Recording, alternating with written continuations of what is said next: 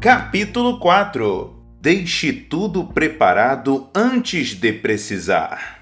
Forme um círculo de pessoas que você ame e que ame você. Mitch Alban Esqueça a imagem que temos das pessoas desempregadas, desesperadas, enchendo o bolso de cartões de visita enquanto tentam fazer novos contatos em convenções de negócios e outros eventos com oportunidades de emprego. O grande mito do networking é que só se começa a procurar as pessoas quando estamos precisando de emprego. Na verdade, as pessoas que possuem grandes redes de contatos e muitos mentores e amigos sabem que é preciso ter contatos muito antes de estar precisando de qualquer coisa. George, por exemplo, é um sujeito inteligente, com seus 20 anos, que me foi apresentado por um amigo comum ele trabalhava em relações públicas em Nova York e queria abrir uma empresa de RP.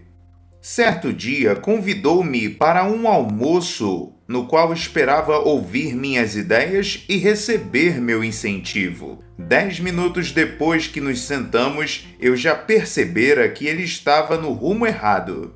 Você já começou a fazer contatos com clientes em potencial? Perguntei. Não, ele me disse. Estou cumprindo uma etapa de cada vez. Meu plano é subir na empresa em que estou agora até que minha situação financeira me permita sair de lá. Depois, abro uma empresa, encontro uma sede e começo a procurar meus primeiros clientes. Não quero começar a conhecer possíveis clientes antes de poder me apresentar como um profissional confiável de relações públicas, dono do meu próprio negócio. Está fazendo tudo ao contrário, disse a ele. Desse jeito será falência na certa. Meu conselho foi começar a encontrar os possíveis clientes imediatamente ele já havia parado para pensar no setor em que gostaria de se especializar? Já havia se preocupado onde encontrar os melhores profissionais de sua área? Quando pudesse responder a essas perguntas, o próximo passo seria aproximar-se desse novo círculo de pessoas.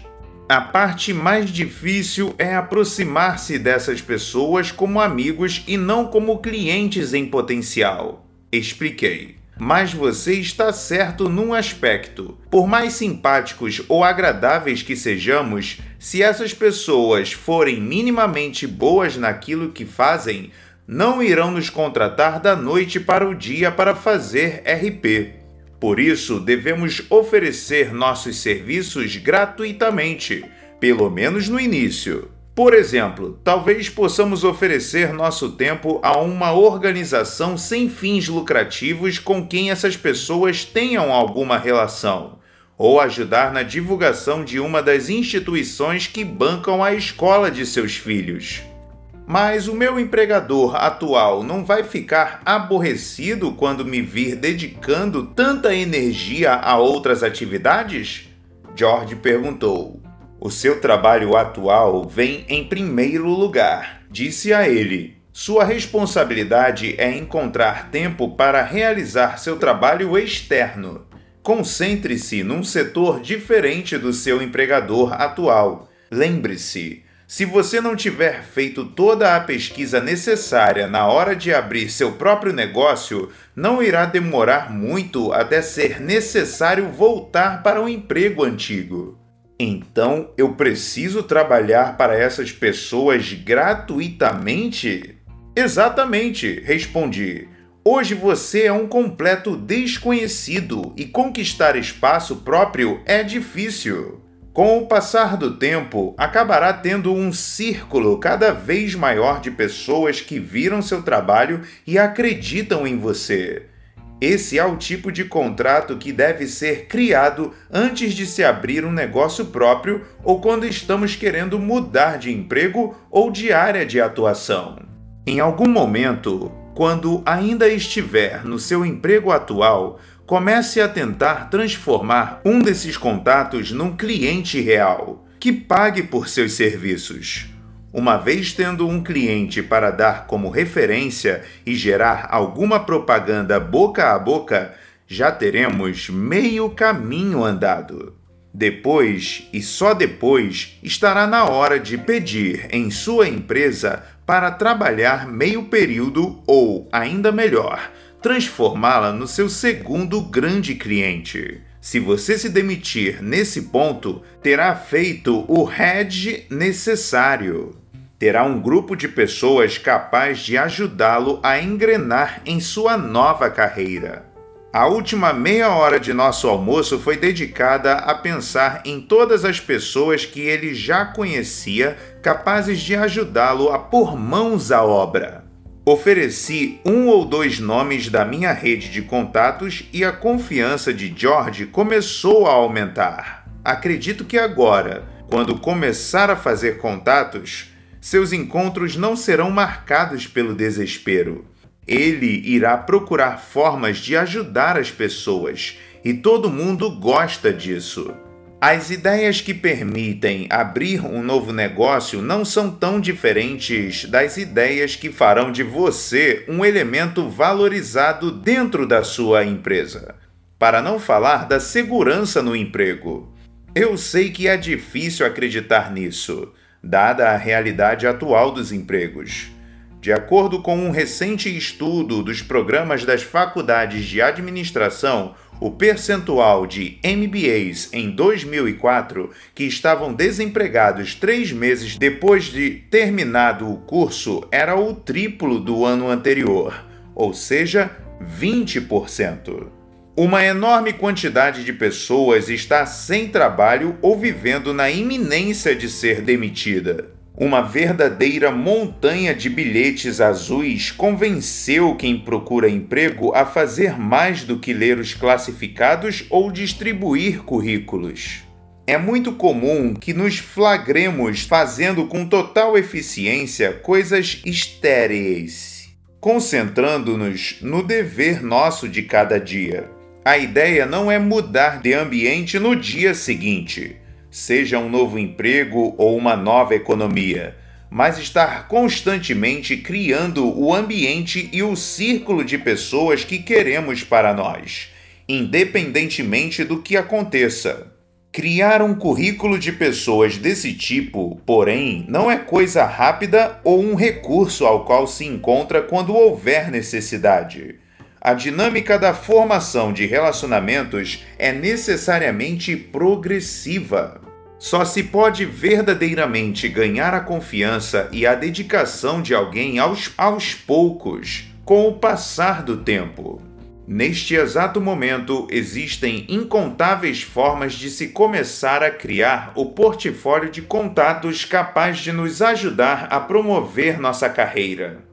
Podemos 1. Um, desenvolver na empresa onde trabalhamos um projeto que nos obrigue a adquirir novos conhecimentos e a entrar em contato com outros funcionários. 2. Assumir posições de liderança na prática de nossos hobbies ou nas instituições que possam nos interessar. 3. Aproximar-nos de nossos antigos colegas de faculdade e de quem está exercendo profissões que gostaríamos de exercer. 4. Matricular-nos num curso de especialização de um assunto correlato a nosso emprego atual ou ao emprego que gostaríamos de ter. Todas essas sugestões irão ajudá-lo a conhecer novas pessoas e a lei da probabilidade garante que, quanto mais pessoas conhecemos, mais oportunidades surgirão e mais ajuda teremos nos momentos decisivos de nossa carreira. No primeiro ano da minha faculdade de administração, comecei a me aconselhar com meu amigo Ted Smith, que é hoje o presidente da divisão de mídia da grande editora de revistas Read Business Information. A ideia não era criar uma empresa de consultoria sustentável que iríamos administrar depois do horário da faculdade.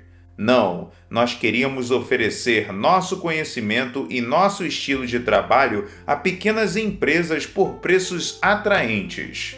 Em troca, aprenderíamos a trabalhar em setores diferentes, ganharíamos experiência no mundo real e teríamos uma lista de referências de contatos quando estivéssemos formados e ganharíamos algum dinheiro.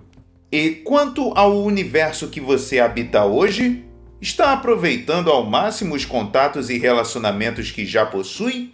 Imagine por um momento que toda a sua família, seus amigos e seus sócios sejam plantas de um mesmo jardim. Faça um passeio por entre os canteiros de relacionamentos desse jardim. O que vê? Se você é como a maioria das pessoas, vê um pequeno trecho de grama recém-aparada que representa os nomes que normalmente preenchem nosso caderninho de endereços e telefones. Ele consiste em nossos amigos mais próximos, colegas e parceiros de trabalho, todas as opções mais óbvias. A sua verdadeira rede, porém, é uma verdadeira floresta, com enorme quantidade de recantos e grutas escondidas que estão sendo negligenciados. Seu potencial de fazer contatos é, nesse momento, muito maior do que imagina. Você está cercado de oportunidades de ouro para desenvolver relacionamentos com pessoas que conhece, que conhecem pessoas que você não conhece, que, por sua vez, conhecem ainda mais pessoas. Existe uma série de coisas que você pode fazer para tirar proveito do poder de sua rede pré-existente.